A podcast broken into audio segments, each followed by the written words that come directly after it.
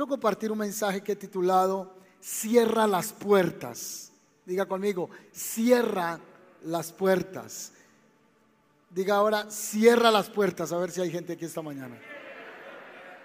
Cierra las puertas. Las puertas son muy importantes para entrar, para acceder, para salir, pero también son de mucho cuidado. Muy importante cuando en la casa, antes de acostarnos, muchos tienen la costumbre de ir a echar macho, así decimos en Antioquia. Otros dicen echar llave, echar seguro, que las puertas estén cerradas, las ventanas estén cerradas, porque las puertas abiertas son un peligro a los ladrones. Así que muchos tienen la, el cuidado, el cuidado antes de salir de que todo quede cerrado. Es más, todos los que están aquí esta mañana, si no quedó nadie en la casa, usted echó buena llave y se fijó que todo estuviese cerrado para la seguridad de su hogar, de su casa. Así que es de suma importancia cuando lo hacemos. No sé si alguien alguna vez dejó la puerta abierta y por tener la puerta abierta eso ocasionó que alguien entrase a su casa y lo robara.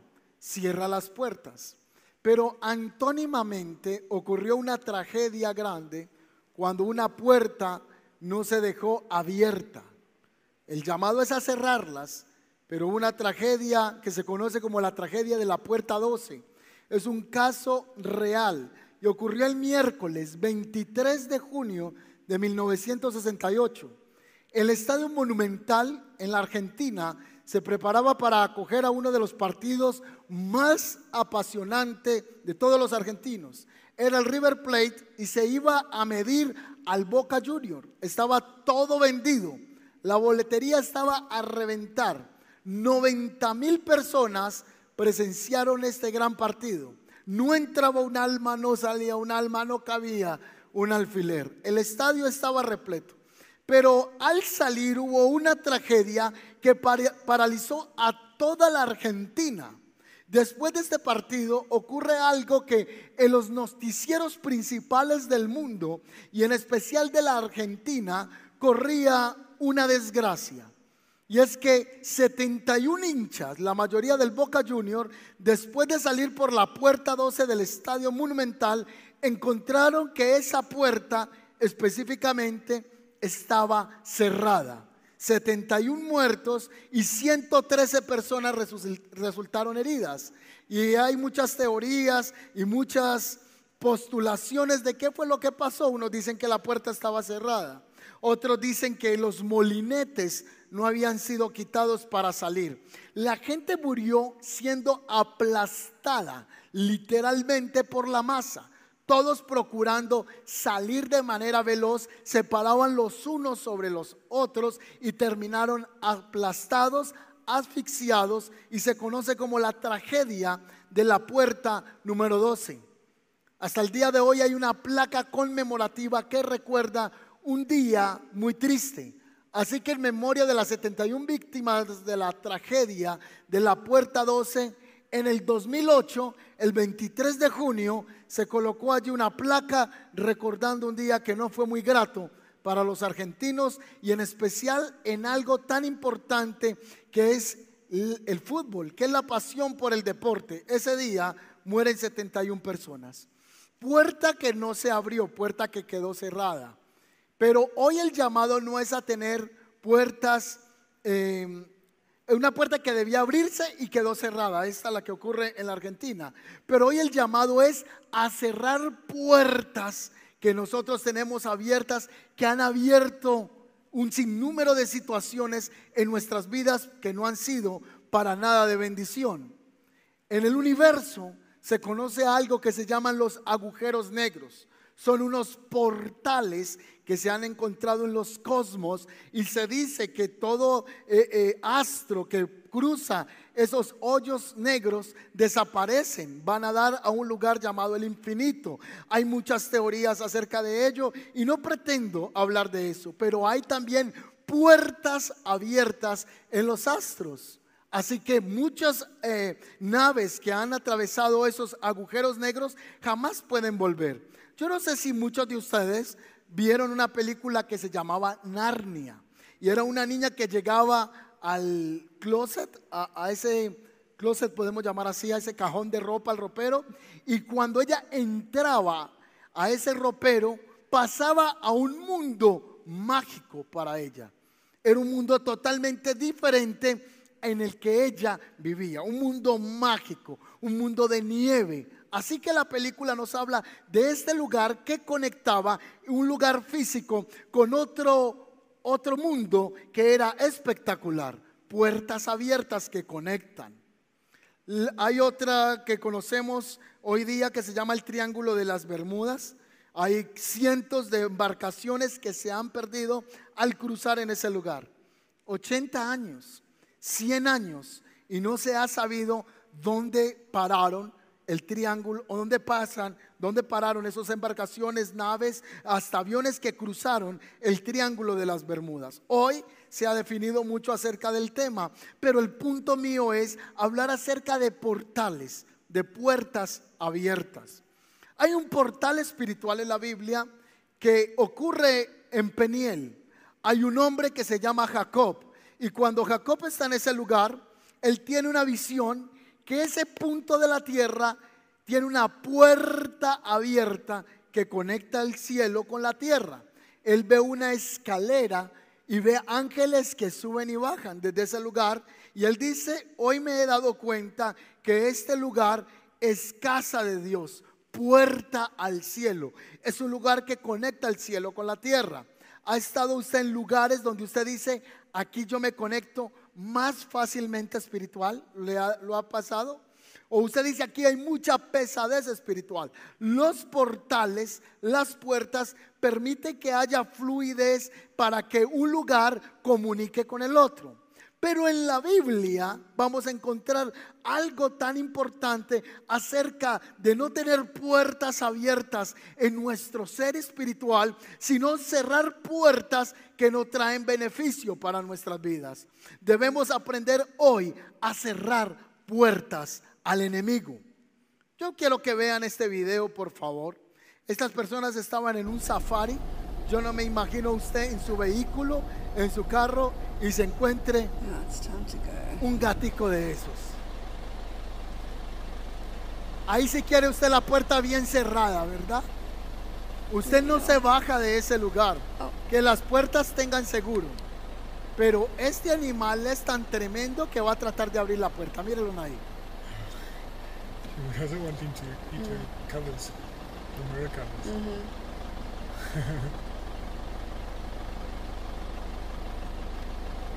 Naughty.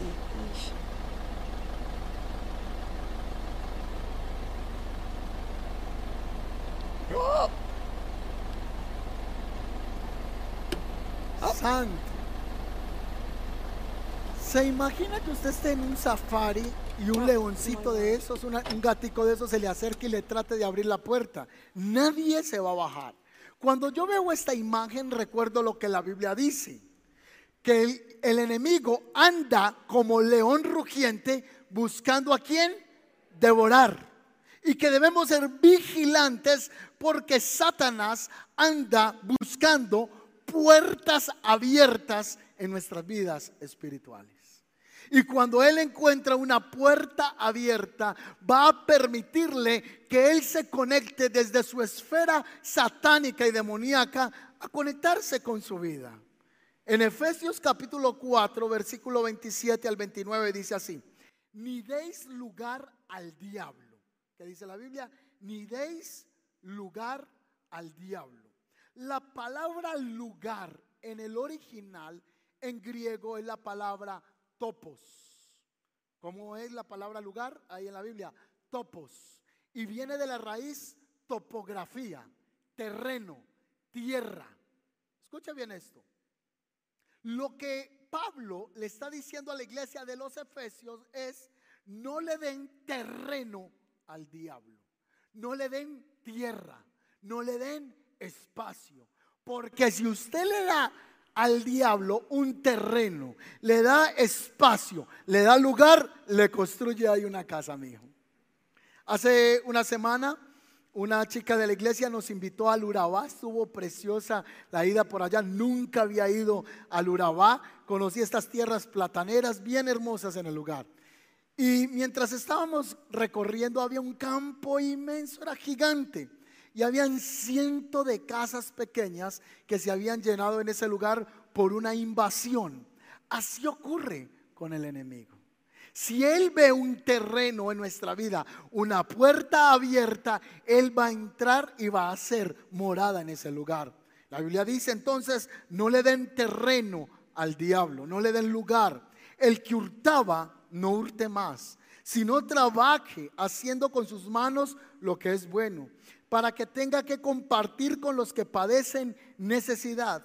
Ninguna palabra corrompida salga de vuestra boca, sino la que sea buena para la necesaria edificación, a fin de dar gracia a los oyentes. Tierra, terreno, lugar, puertas abiertas. Hago una pregunta. ¿Tienes una puerta abierta en tu corazón a las tinieblas? ¿Tienes una puerta abierta a la que Dios te ha estado diciendo, termina con esa situación en tu vida? Es más, tú lo sabes. Tú sabes que debes de hacer, pero tratamos de callar la voz del Espíritu Santo y la conciencia para no dar el paso que debemos de dar en cuanto refiere de cerrar puertas. ¿Por qué es importante el cierre de puertas espirituales? Yo se lo voy a explicar por qué.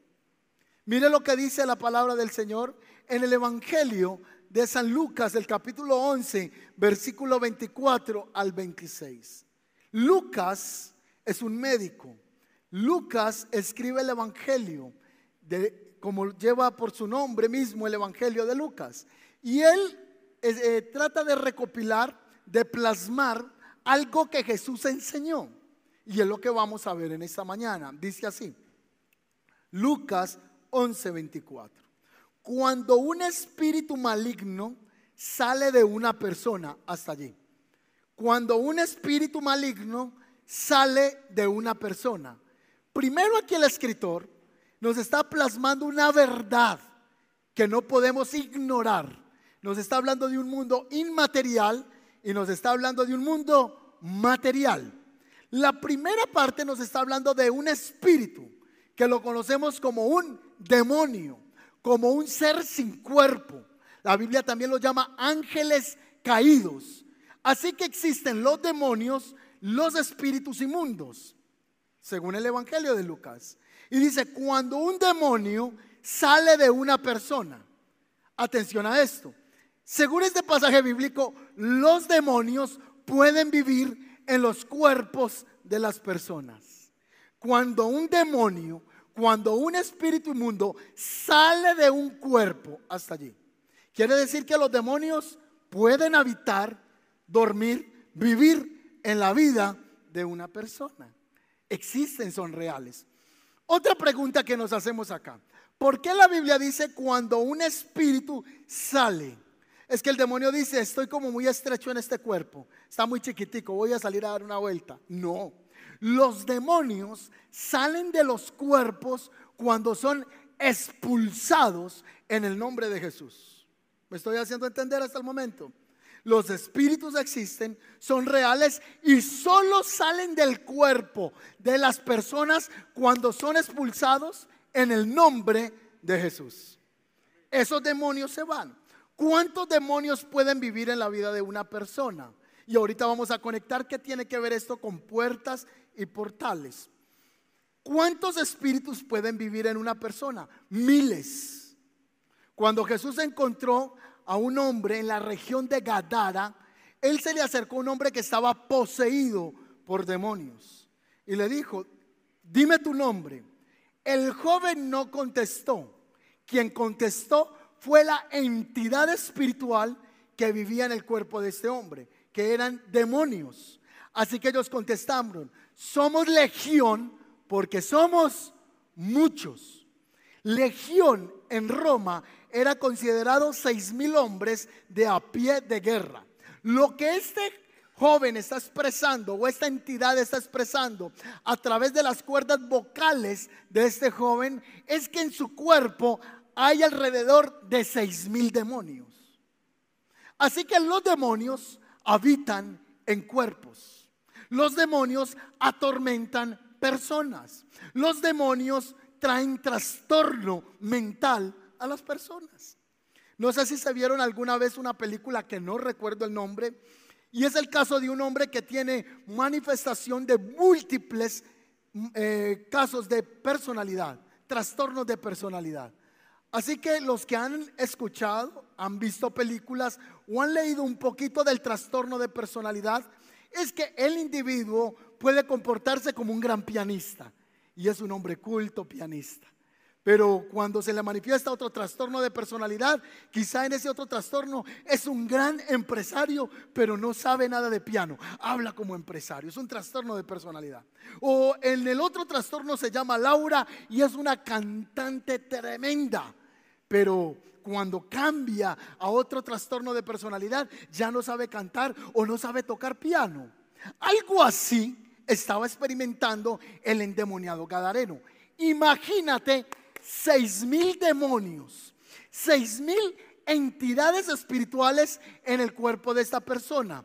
Comparado al ejemplo del trastorno de personalidad, ¿cómo era el comportamiento de este hombre? Cada entidad espiritual hacía la expresión acorde a su perversión. Así que cada demonio en el reino de las tinieblas tiene una función.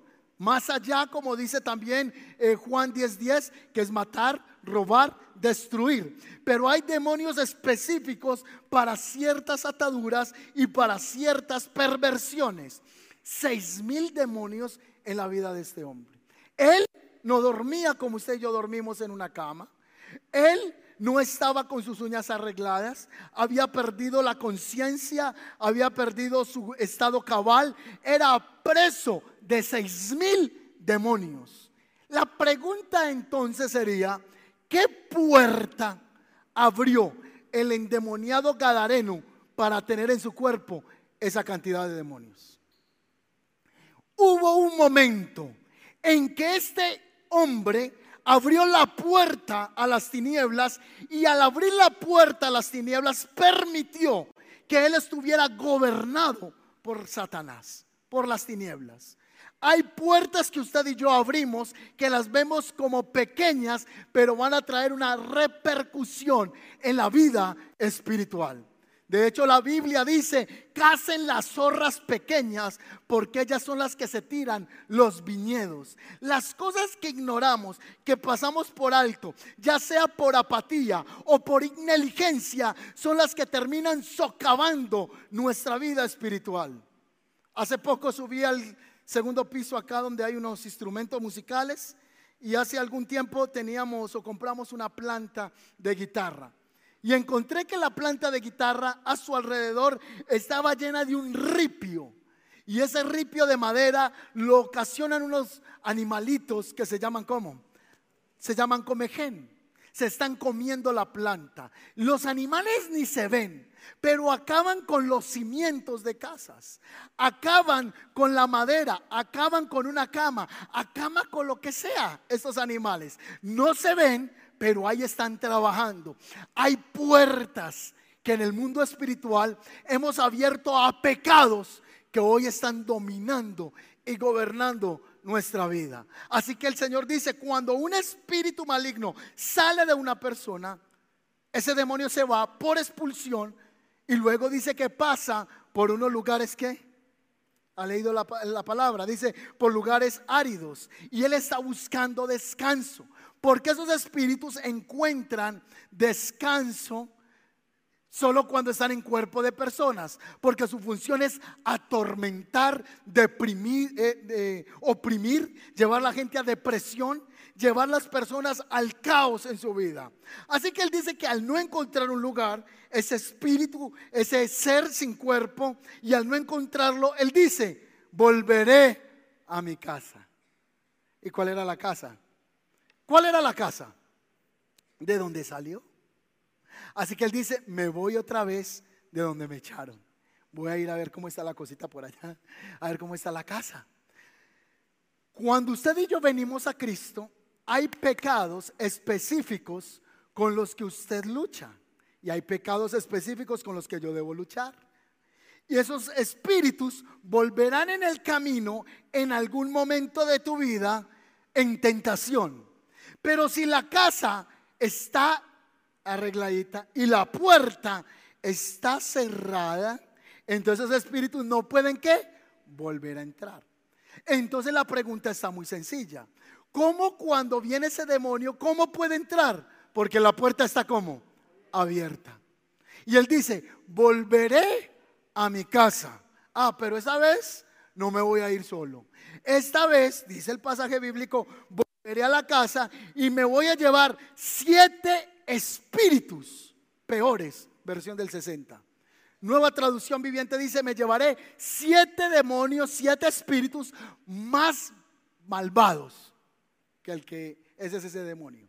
Siete espíritus peores. Así que él ya se viene con una recua tremenda. Y vienen donde el muchacho, la muchacha lo miran, cómo está su vida espiritual. Tiene puertas abiertas al pecado. Es una persona que no está como es caminando en la palabra. Se le meten esos demonios. Y termina diciendo el pasaje que el estado posterior de esa persona va a ser peor que a como estaba antes. Una regla matemática básica y no estoy haciéndole una exégesis ni estoy forzando el pasaje, pero hagamos como un ejercicio matemático. Si por un demonio se vienen siete, por seis mil, ¿cuántos se devolverían entonces donde este muchacho? Si un demonio sale de un cuerpo y dice, vuelvo, y vuelvo acompañado de siete demonios al que le sacaron los seis mil, cada uno se va a traer siete demonios peores. Por eso el cristiano debe estar vigilante, con sus puertas espirituales vigías, como vigía, como un guardián de su vida espiritual. Porque si tenemos las puertas abiertas, ese león se nos va a entrar. Ese león va a venir a hacer daño. Amén. ¿Cuántos tienen sueño todavía? Estamos despiertos, amén. Cuando un espíritu maligno sale de una persona, va por lugares áridos, busca descanso y al no encontrarlo dice, volveré a mi casa donde salí. Y cuando llega, la encuentra, eh, cuando llega, la encuentra barrida y arreglada. Luego va y toma otros siete espíritus más malvados que él y entran a vivir allí, así que el estado final de aquella persona resulta peor que al inicio. Póngale cuidado a esto. El endemoniado gadareno tiene seis mil demonios y hacen una petición. Ahí cerca donde Jesús está había un hato en Gadara, un hato de cerdos, de chanchos, de marranos. Y este hombre o esta entidad espiritual dice, danos permiso de salir y entrar en el cuerpo de esos chanchos. Así que Jesús lo permitió y ellos se metieron en los cuerpos de estos marranos, de estos cerdos, y ellos se desesperaron y se fueron por un barranco. Los espíritus inmundos habitan en cuerpos. ¿Tienes puertas abiertas en tu vida? Le has abierto puertas al pecado y hoy estás tratando de salir de ciertas situaciones y no puedes. Porque hay demonios que han venido a operar en esa área espiritual de tu vida y no puedes avanzar. Por eso una persona que no cierra puertas al diablo es una persona que le ha dado tierra, topos, lugar a Satanás. Es una persona que va de mal en peor. Hay un empeoramiento de la vida.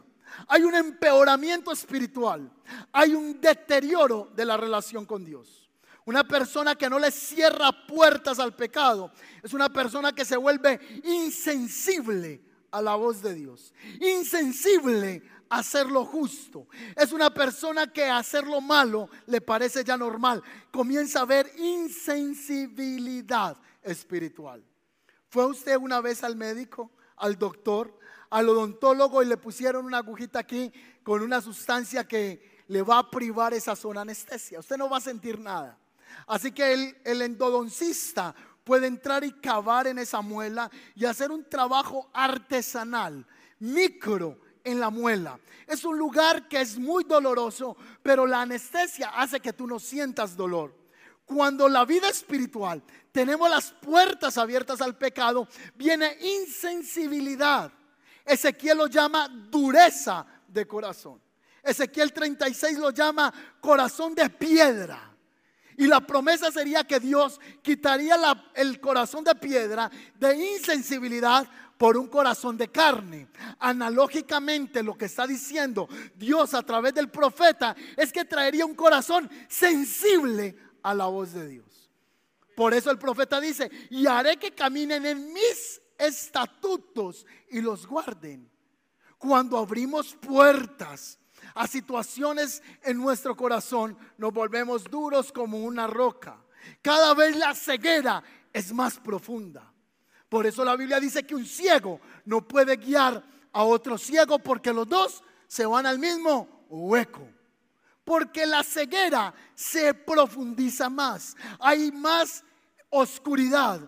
Ya hay una total glaucoma crónica en la vida espiritual.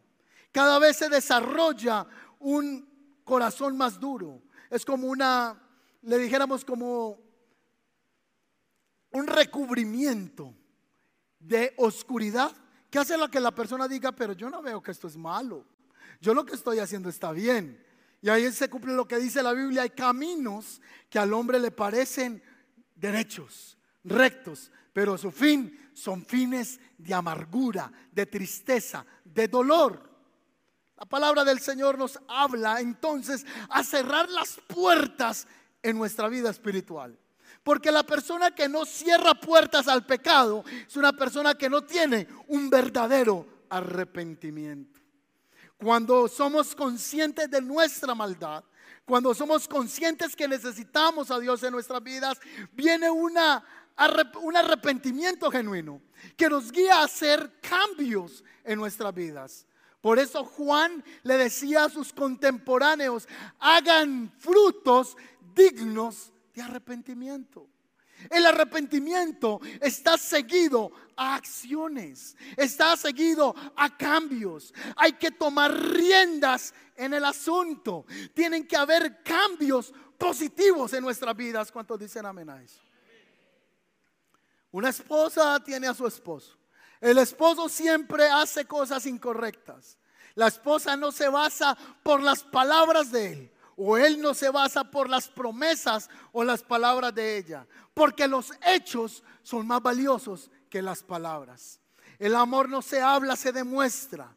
El amor se hace a través de acciones efectivas y contundentes. Dios le está diciendo a su pueblo, este pueblo de labios me honra, pero su corazón está lejos de mí. En el libro del profeta Isaías era el reclamo.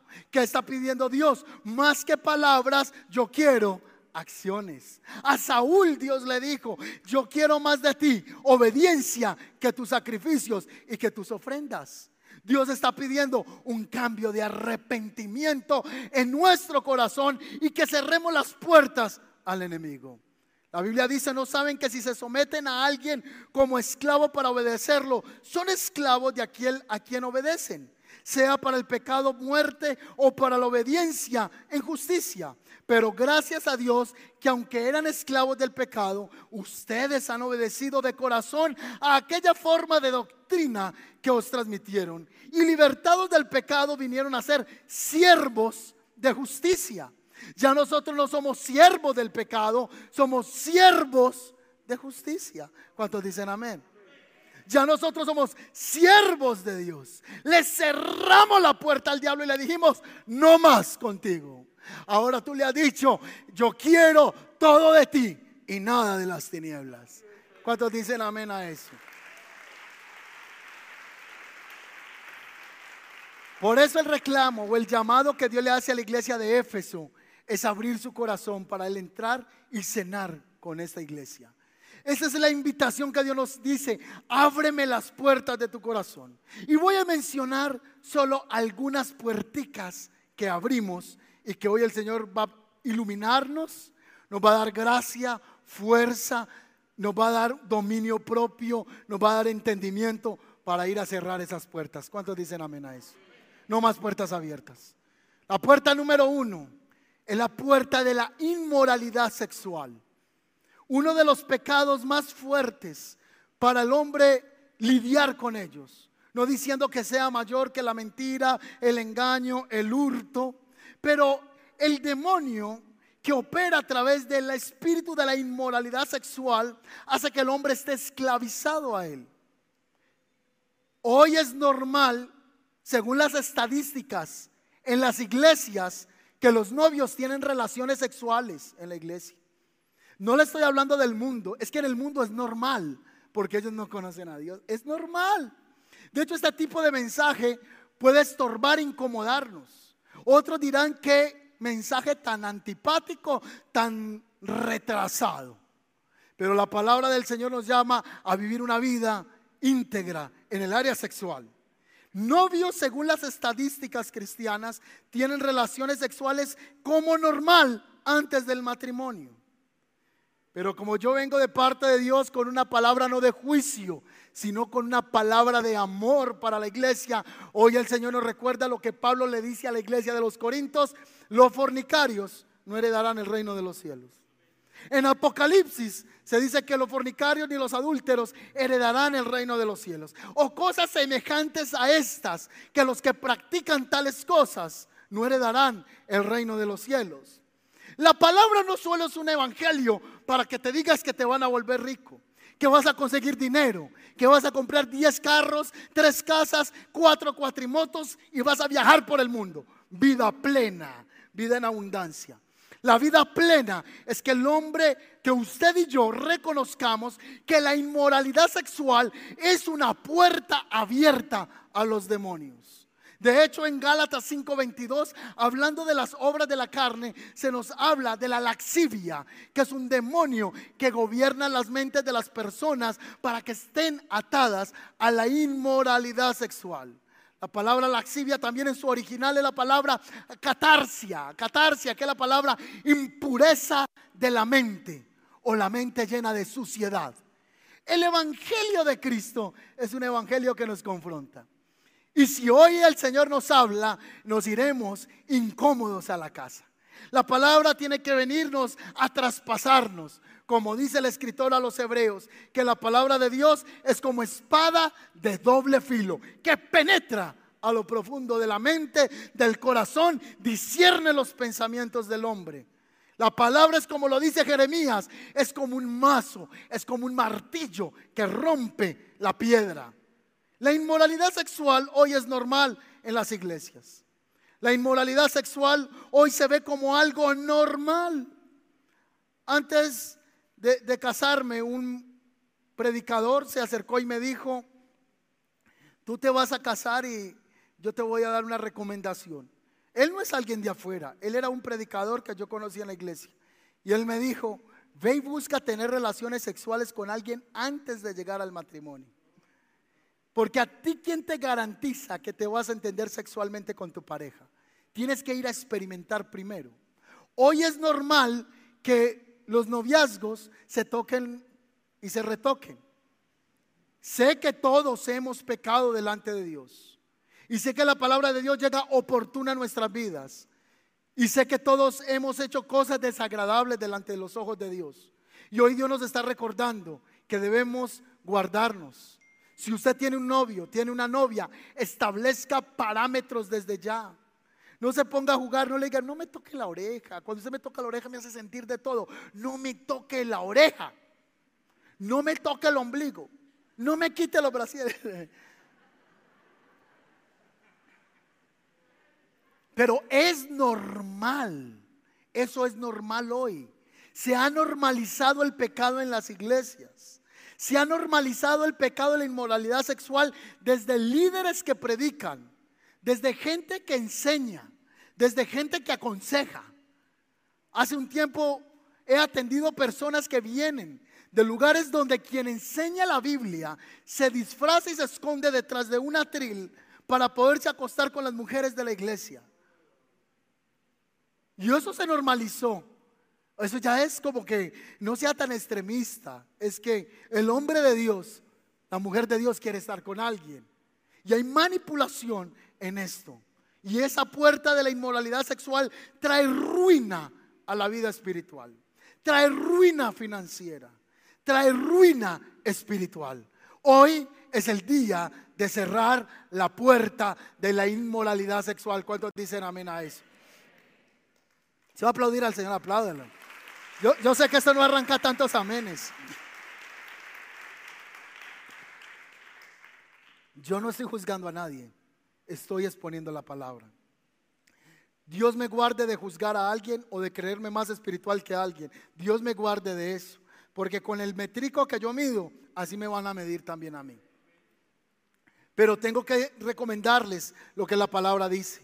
Sansón se entregó a la inmoralidad sexual y terminó con los ojos fuera de su cara. Se lo sacaron. Terminó como esclavo y siendo la burla de los filisteos. David tuvo una inmoralidad sexual y de eso quedó un hijo que posteriormente tuvo que morir porque vino el juicio de Dios sobre su casa. ¿Qué cosas hay en tu vida? Si tú quieres establecer algo de acuerdo a la palabra de Dios, este mensaje no lo vas a escuchar en ninguna parte. Este mensaje no te lo van a dar en profamilia. Este mensaje no te lo van a dar en descubre tu sexualidad, descubre tus genitales. No, señores. Este mensaje solo lo vas a escuchar en la iglesia. Este mensaje solo lo vas a encontrar en la Biblia. Dios está llamando a la iglesia a santidad y a cerrarle la puerta a la inmoralidad sexual, al adulterio. Amén.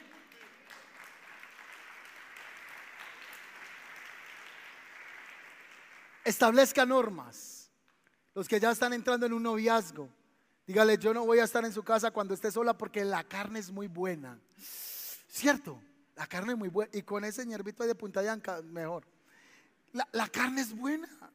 La carne nos llama. Es más, la inmoralidad sexual es el Goliat de este siglo en la iglesia para derribar. Goliat no solo se levantó a desafiar los escuadrones del Dios viviente en los días de David. Este demonio hoy opera también seduciendo la vida de las personas, de los jóvenes, de las familias, del casado, del soltero, del adolescente, del preadolescente, del niño que tiene una tablet en la casa. Ahí el enemigo lo está minando todo el tiempo. La segunda puerta que hoy vamos a cerrar en el nombre de Jesús es la puerta de la mentira. Colosenses 3:9 dice, ni se mientan unos a otros porque ustedes ya han dejado la vida de pecado. Colosenses 3:9. La mentira la hemos practicado, la hemos llevado en nuestras vidas. Lo más seguro es que este mes mentimos de una o de otra manera. Todos somos mentirosos, dice Juan. Y el que dice que no es mentiroso, hace al mismo Dios mentiroso, porque la verdad de Dios no está en él. Porque al decir que no es mentiroso, ya es un mentiroso porque todos decimos mentira. Pero cuando la mentira se hace en un estilo de vida, se enfunda como un comportamiento cotidiano, la mentira, tarde que temprano, nos alcanzará. Y la Biblia dice que no hay nada oculto que no haya de saberse. Que se puede mentir por un tiempo, pero no forever, no por siempre. Tarde que temprano la mentira saldrá a la luz. Por eso tenemos que aprender a vivir en verdad, en luz.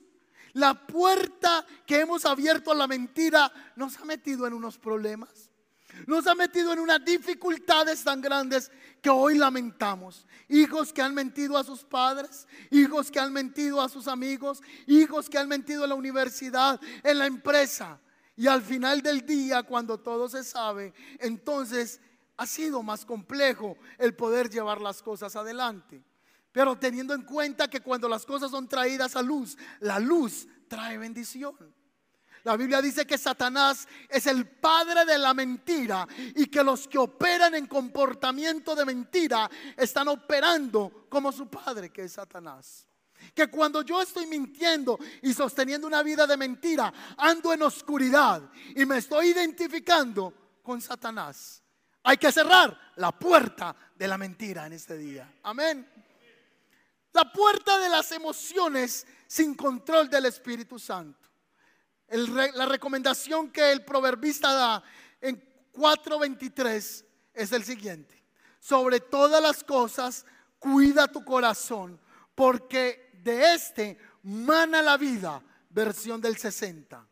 Nueva traducción viviente diría, sobre todas las cosas cuida tu corazón, porque este determina el rumbo de tu vida. Cuando no cuidamos las emociones, cuando no le entregamos a Dios nuestros sentimientos, estamos permitiendo que nuestro futuro esté siendo guiado por nuestra inestabilidad emocional. No estamos siendo guiados por Dios y quizá el destino final no es muy agradable. Todos hemos vivido desaires. Todos hemos vivido situaciones de controversia mental, emocional, que han repercutido en lo espiritual porque no supimos traer las emociones al control del Espíritu Santo. Cierra la puerta de las emociones sin el control del Espíritu Santo. Cuando una mujer tiene carencia emocional, entonces busca que muchos hombres llenen la carencia emocional. Cuando un hombre no es seguro, trata de buscar su seguridad tratando de tener 10 y 20 mujeres al tiempo. Es una persona que no tiene las emociones bajo el Espíritu Santo. Cuando alguien te mira y te diga, mi amor, y usted con esa cara tan linda, y usted le dice, con esa lengua de demonio que tiene, te reprende el nombre de Jesús. Guarde su corazón, guarde su vida. No se entregue en amor al primero que le escriba, al que le reaccione en Facebook, al que le puso like, al que le hizo una reacción. No, Señor, guarde su corazón.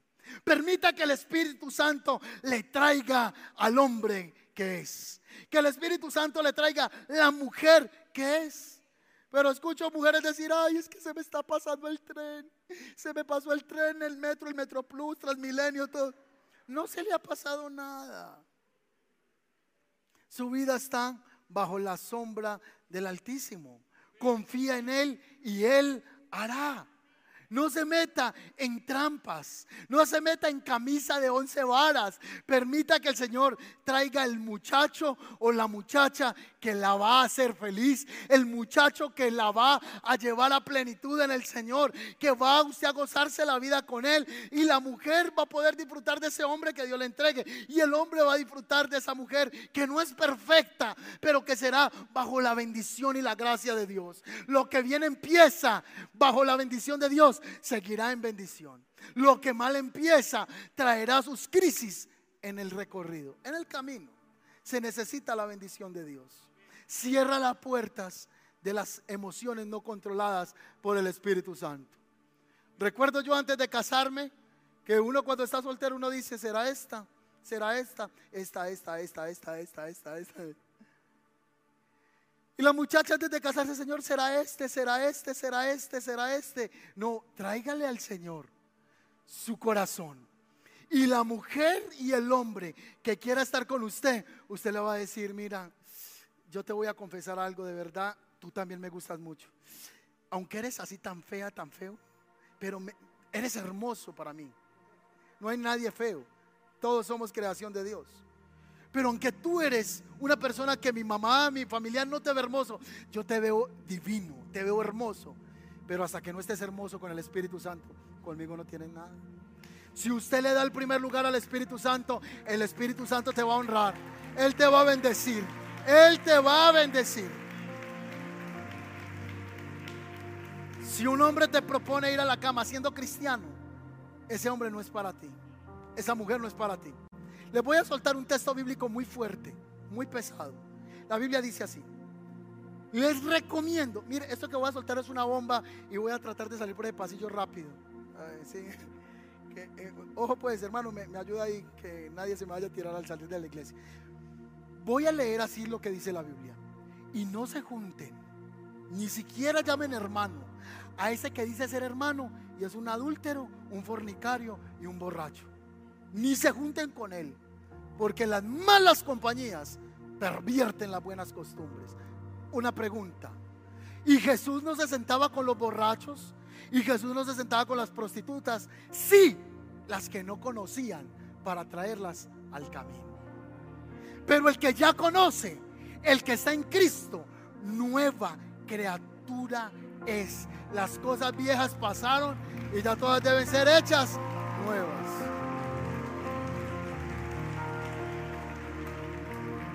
Ese texto está duro. ese que dice que es cristiano y tiene todavía relaciones sexuales con su novio y viene a la iglesia y sirve y ya, y no, no, no, no, no. Dice la Biblia, tiene que ya corregir su vida. Si alguien, ay pastor, ¿y quién le cuenta al pastor? Entonces si uno comete un error, nunca vamos a juzgar a nadie. Si cae siete veces el justo, siete veces lo levanta Jehová. Pero que haya una condición de corazón de cambio. Que haya un fruto de arrepentimiento. ¿Cuántas horas de consejería hemos invertido en personas? ¿Cuántas horas de vida, de energía, de productividad? Tiempo es dinero. Tiempo es productividad. Tiempo es vida. Y hemos hablado con una persona cuatro horas, cinco horas y siguen lo mismo. Si la persona no es consciente de transformación en su vida, si no es consciente de que de afuera le están hablando de cambio para que haya transformación, lo único que esa persona tendrá es resistencia al cambio. Las consejerías nos sacan demonios, solo el poder de Dios. Y a veces estamos con el hermano, aconsejelo y aconsejelo y es tiempo perdido porque no quiere dar un paso a obedecer al Señor. La Biblia dice, textos tan tesos como este, el que quiere ser mi discípulo, niéguese a sí mismo, tome su cruz y sígame. Eso está en la Biblia. Pero si uno la menciona en la iglesia, es que ya es una predicación anticuada. No, Dios está llamando a la santidad porque sin santidad nadie verá al Señor. A alguien Dios le está hablando en esta mañana. A alguien el Espíritu le está diciendo, es tiempo de volver a enderezar la vida. Amén. No, no, si va a aplaudir, aplauda, no, no le dé miedo.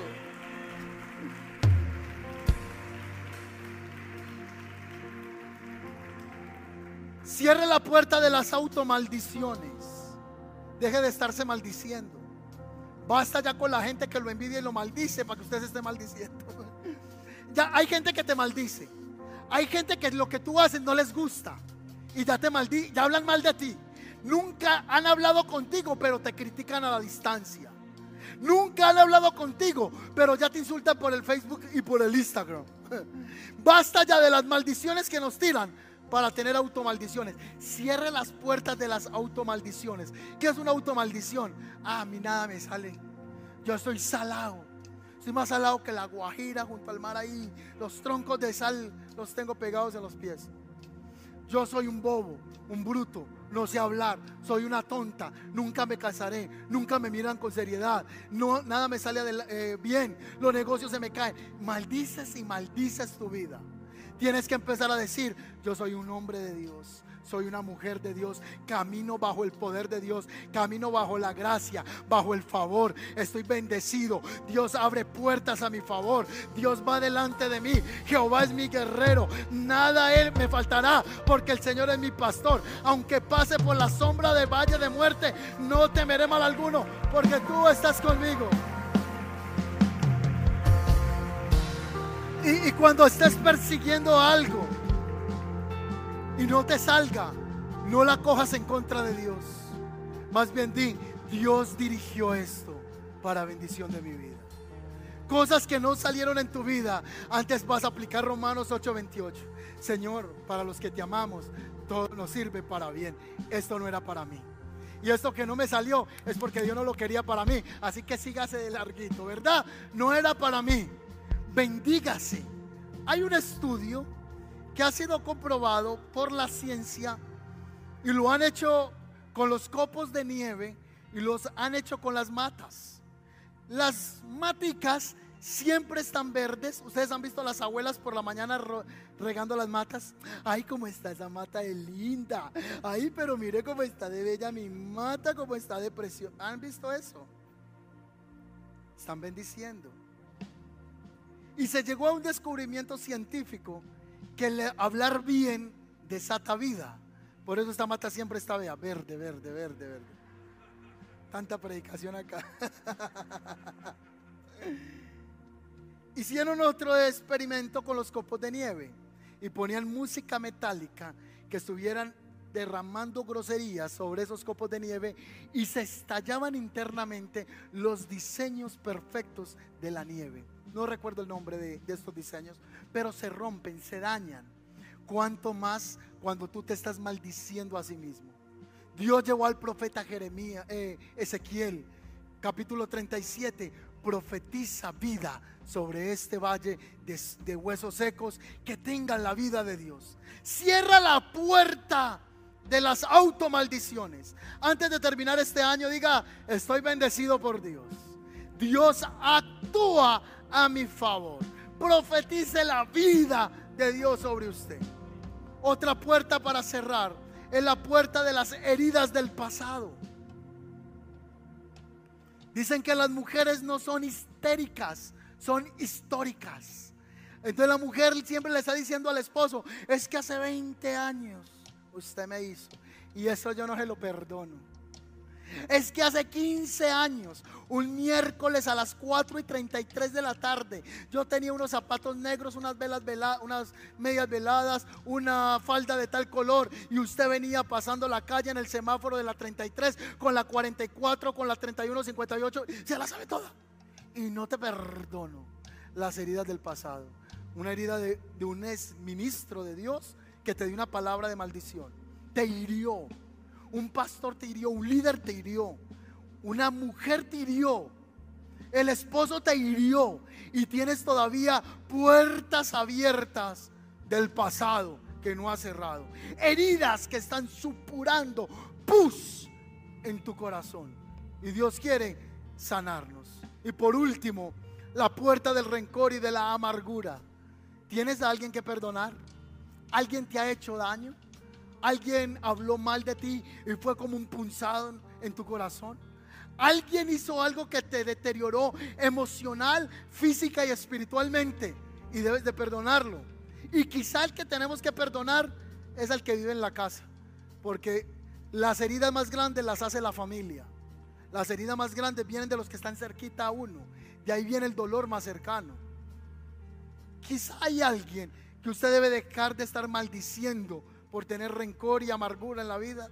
Cuando uno escucha esto, dice, bueno, ¿y, cómo cierro esas puertas? Algo básico.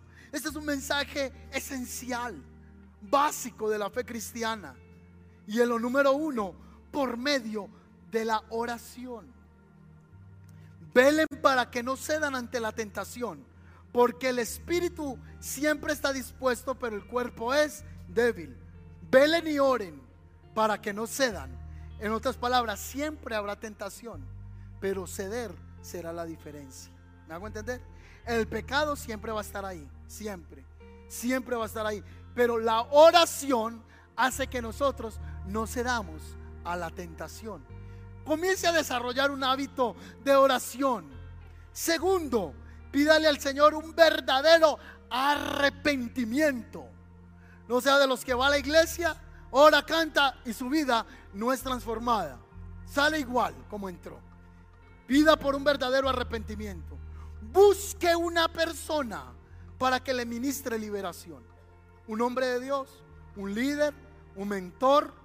Y dígale, ¿será que yo tengo seis mil? ¿O será que tengo cinco mil ochocientos ocho ¿Entendió el chiste? ¿Cuántos seres sin cuerpo hay en mí?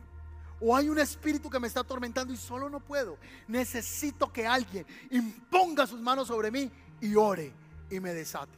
¿Estoy conmigo? Otro consejo, busque hablar con alguien. Busque hablar con una persona madura en la fe. Busque hablar con un pastor, con un líder. Aquí hay mucha gente de Dios que usted puede buscar para hablar y confesar.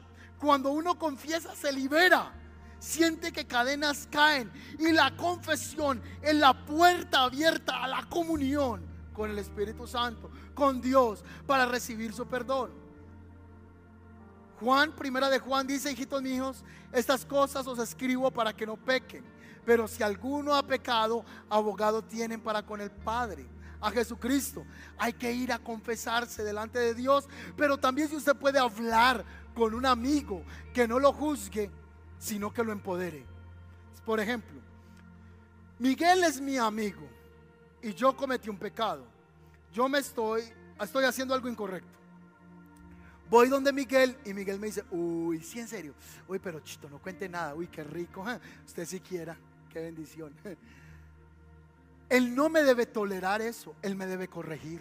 Y me dice, lo que tú estás haciendo, tú eres muy amigo mío y yo te amo mucho, pero lo que estás haciendo es mal, no está bien. Si Él me ama, me va a decir eso. Si yo no le importo, Él me va a consentir lo que yo estoy haciendo. Por eso nosotros somos hijos, no hijos bastardos. Por eso Dios nos reprende, porque Él nos ama. Y al hijo que Él ama, Dios reprende. Entonces yo voy a buscar un hombre de Dios que no me va a juzgar, no me va a señalar, no me va a matar, no me va a pedrear, me va a abrazar y me va a decir, yo no te juzgo, pero es tiempo que te apartes de eso. Que comiences una vida nueva y habla con alguien, exponle a alguien tu corazón para que seas ministrado y puedas recibir liberación. Y, y este año que viene comienza a sostener una relación genuina con el Espíritu Santo. Una relación real. Una relación sincera. No quiere decir que no vamos a pecar, que no vamos a fallar, que no vamos a caer. No, no, no estoy hablando de eso. Estoy diciendo que el temor de Dios, voy a orar por eso, que el temor de Dios se incremente en la iglesia. Temor de Dios reverente.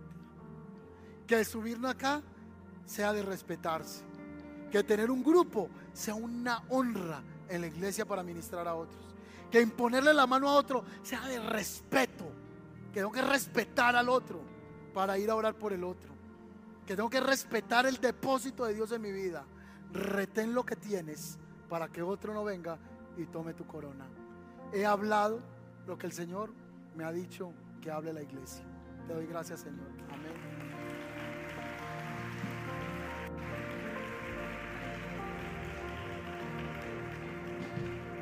Colóquese sobre sus pies, por favor.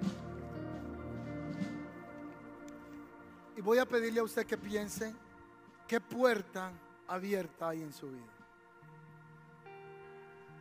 ¿Qué puerta abierta hay en su vida? Ese es el momento más importante. Si ha sido importante la alabanza, la predicación, las ofrendas, cada cosa que se ha hecho aquí es un culto a Dios. Es un ofrecer a Dios. Hemos ofrecido alabanza.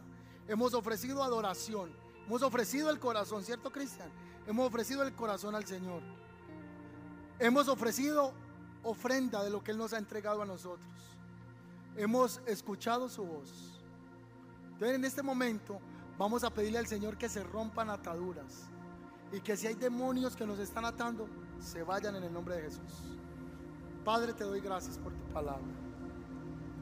Espíritu Santo, te damos gracias por tu palabra he hablado lo que tú has puesto en mi corazón que debo de hablar. Y al final del día no expuse mis ideas, expuse tu palabra, Señor. Expongo tu palabra. Espíritu Santo, haz la obra que yo no puedo hacer. Haz lo que yo nunca podría hacer. Y es convencer de justicia, juicio y pecado. Haz lo que yo jamás sería capaz de hacer. Ni estaría cerquita eso. Estoy tan lejos, tan distante de convencer a alguien. Estoy tan distante de persuadir a alguien. Solo puedes hacerlo tu Espíritu Santo. Este es un momento de intimidad con el Espíritu de Dios. Cierra tus ojitos. Y el Espíritu Santo va a convencer en este día. Va a quitar velos. Va a correr velos que te estaban cegando. Va a quitar la espesa oscuridad de tu mente. De mi mente. Me va a convencer a mí como pastor de esta comunidad. Por la misericordia y la gracia del Señor ¿Qué cosas deben ser enderezadas en mí? ¿Qué cosas debo entrar en arrepentimiento? ¿Qué puertas tengo que cerrar? Solo tú puedes hacerlo, Espíritu Santo. Solo tú puedes hacerlo, Espíritu de Dios. Convencer de justicia, juicio y pecado. Solo tú, Señor. Trae purificación a la iglesia. Trae santidad a la iglesia, Señor. Trae un nuevo corazón. Trae una nueva mente, Señor. Rendimos nuestras emociones a ti. Rendimos, Señor, lo que somos para que seas tú en nosotros. Que seamos evidencia de lo que fuimos llamados, Señor. Que seamos el fruto de la evidencia de tu palabra en esta tierra. La sangre de Cristo nos limpia de todo pecado. La sangre de Cristo corra y nos limpia de todo pecado. La sangre que ya fue vertida en la cruz del Calvario antes de la fundación del mundo. El plan prediseñado, el plan preconcebido por el Padre antes de que el cosmos fuera creado. Ese plan de reconciliación, ese plan de propiciación ese plan de justificación, ese plan de santificación se derrame en este lugar a través de la obra de Cristo en la cruz. Y el Espíritu mueve la palabra. El Espíritu se mueve en la palabra y la lleva a cada corazón. Gracias Espíritu de Dios. Gracias Espíritu Santo.